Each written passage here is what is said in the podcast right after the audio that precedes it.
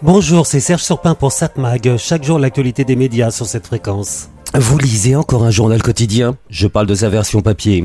Les versions numériques des journaux se développent logiquement, plus pour la presse quotidienne nationale que pour la presse régionale, qui a parfois été moins volontaire sur la numérisation de sa distribution.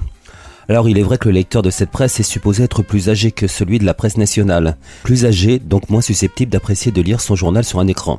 Au fait, ça c'est un préjugé pas très sympa pour les personnes âgées. J'en connais, et pas mal, qui manient très bien une tablette ou un ordinateur. Je vous parle des plus âgés, les seniors. Les autres, il suffit de les inciter.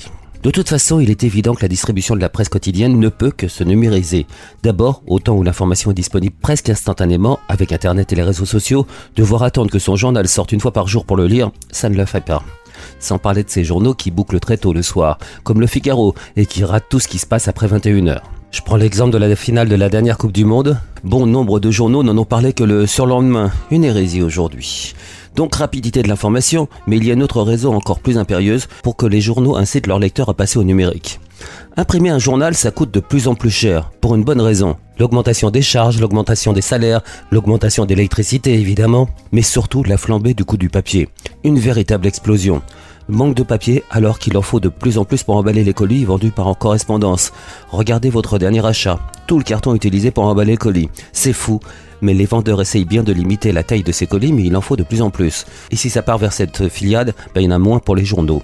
Sans parler de l'impact écologique de tout cela. Pour les journaux, il n'y a pas que le coût du papier qui pose problème. Il y a le coût de la distribution, le transport, les messageries qui déposent les journaux chez les marchands de journaux. Ça coûte là encore un max. C'est simple, quand vous achetez un journal papier, l'essentiel de ce que vous dépensez va vers la distribution et pas vers le journal. Tout cela fait que le prix de vente des journaux, et vous l'avez certainement remarqué si vous en achetez encore, le prix de vente des journaux a fortement augmenté en ce début 2023.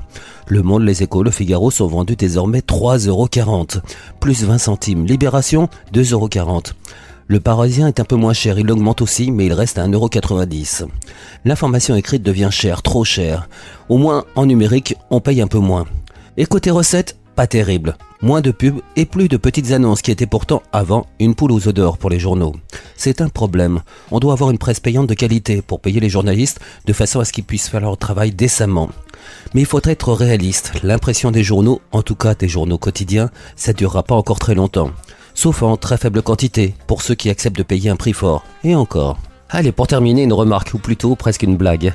Le Parisien a fait une enquête sur les plateformes de télévision de rattrapage en remarquant qu'elles font de plus en plus de publicités et elles sont imposées aux téléspectateurs. Et en plus, cette publicité, trop souvent, coupe le programme en plein milieu, n'importe comment. Mais là où ça devient cocasse, c'est que cette information du Parisien m'est parvenue via une alerte. C'est un des moyens pour les journaux de rester dans l'actualité en temps réel.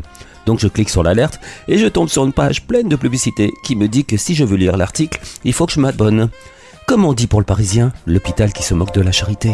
7 Mag, l'actu des médias. Bon, à voir la télévision ce soir sur TF1, vous avez la série SWAT. France 2, affaire conclue, les objets cultes du XXe siècle. France 3, le meilleur d'entre nous, une excellente série dont les deux premiers épisodes ont été diffusés la semaine dernière et que vous pouvez voir sur le site de rattrapage de France Télévisions. France 5, un documentaire, le jean, toujours tonique. Oh, le jeu de mots.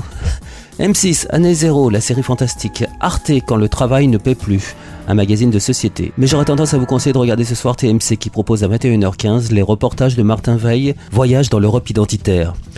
En septembre 2022, les démocrates de Suède, parti nationaliste, ont obtenu un score historique aux législatives.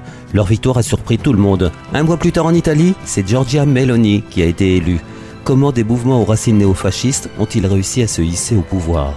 Comme toujours avec les reportages de Martin Veil sur TMC, des reportages très poussés qui vont dans les détails. Et c'est intéressant, fascinant, effrayant parfois. 7 Mag, l'actu des médias.